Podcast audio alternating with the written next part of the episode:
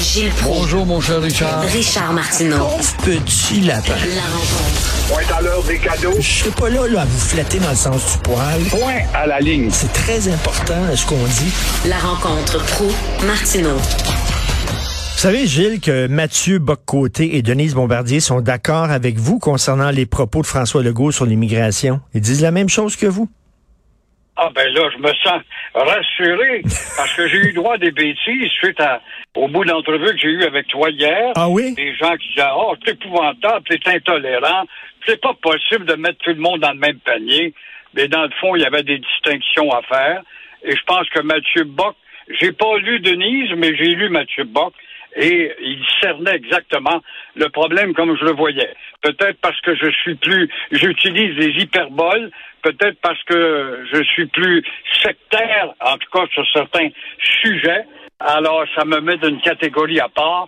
Et en bout de ligne, on s'aperçoit que huit fois sur dix, j'ai raison, bâtard. Qu'est-ce que vous pensez de la reine, vous, qui d'un côté, vous êtes un indépendantiste, mais de l'autre aussi un, un historien euh, et un grand voyageur? Donc, euh, j'imagine que l'institution, vous l'aimez pas tellement, mais la dame, vous la respectez quand même.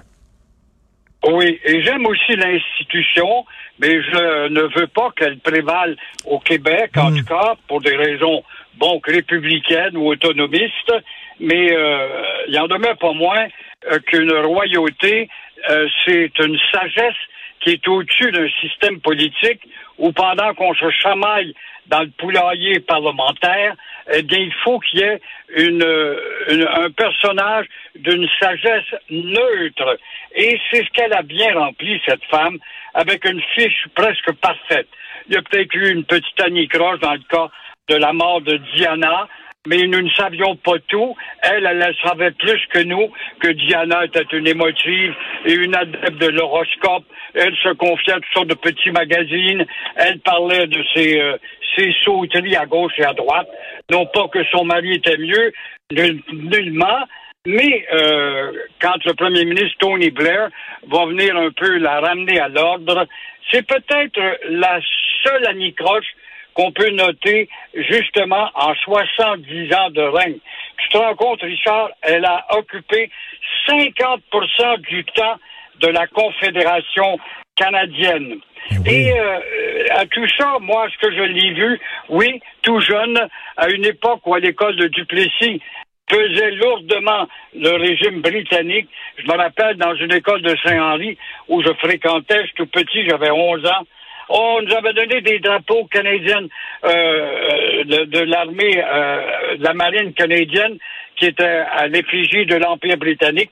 Nous n'avions pas les drapeaux de l'Empire britannique, mais le Canadian Red Ensign.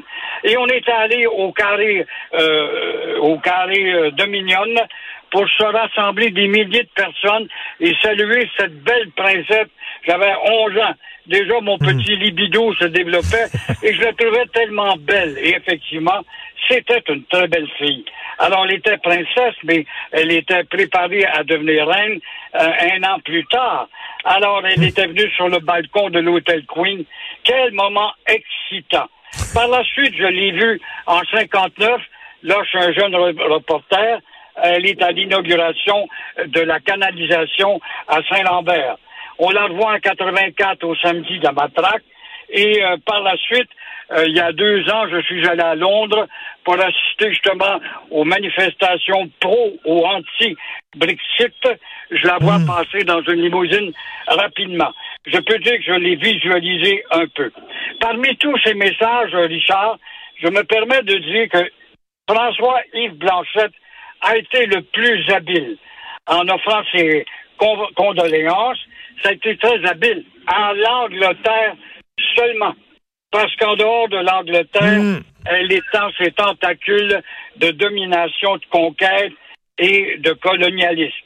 Quant à, à Paul Saint-Pierre Plamondon, je pense qu'il a enregistré quand même une gaffe. Ça a été Ben une pleure oui. de banane parce qu'il faut tenir compte que la reine, est en- elle était encore hier la chef du Canada, donc euh, du Québec. Alors, comme tu vois, c'est toute une histoire et un bilan Oui. extraordinaire que cette femme laisse à la civilisation. Le plus long règne au monde après, après Louis XIV, ne l'oublions pas,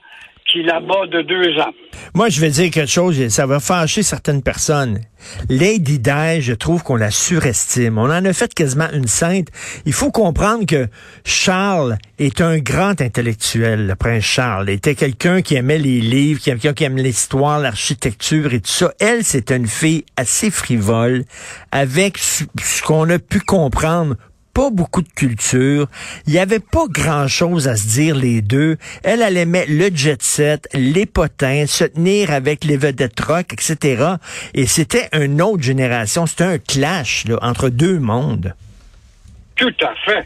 Tout à fait. C'est une femme qui, intellectuellement, n'était pas très profonde et s'intéressait à peu de choses. Bon, elle va évidemment faire beaucoup de bénévolat pour des organisations venir en aide, par-ci et par-là mais elle, elle euh, se confiait un peu trop à des petits magazines pour parler des relations euh, sexuelles ou d'amour ou de, de passion qu'elle n'avait pas. Alors que l'autre, bon, on peut le condamner, euh, il était avec Camélia pendant ce temps-là, il a triché, c'est vrai, mais peut-être avait-il trouvé un niveau intellectuel plus approprié pour lui parce que hmm. le, le Charles III va être un, avec un règne éphémère, vu son âge, et quand même un homme intellectuellement intéressant. De mentionner l'architecture, c'est très juste. L'environnement va prendre ben de l'importance avec lui et il va laisser un souffle qui va être important. Écoutez, moi puis vous, là, on n'échangera pas notre place avec ces gens-là. Il y a des gens qui disent ils se plaignent pour rien, ils sont millionnaires, sont riches, puis ils font rien, puis tout ça. Mais c'est une Christie de vie plate, Gilles, entre moi puis vous. là. C'est une cage dorée, là. C'est une vie de relations publiques à promener autour du monde. C'est bien beau de voyager sur le lac Britannia ou le yacht ou etc. Mais euh, ça demeure un job où tu dois te taire et ben de des bancs, des gâteaux inaugurés par-ci, inaugurés par-là mais ça va pas plus loin. Et ces gens-là doivent être pris parfois d'un goût effréné d'émettre des commentaires. Euh, mm. Le seul commentaire dont on a pu déceler chez la reine, c'est lors du Brexit. Elle n'a pas le droit de se prononcer, mais on a pu percevoir dans sa physionomie la lecture de ses grimaces qu'elle était pour le maintien de l'attachement de l'Angleterre au marché européen mais elle devait se taire.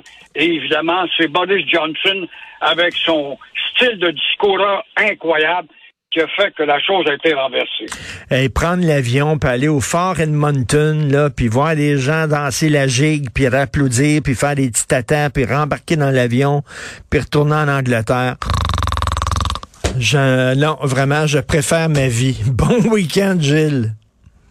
Ouais, y pas de doute. Bon week-end. On se reparle lundi.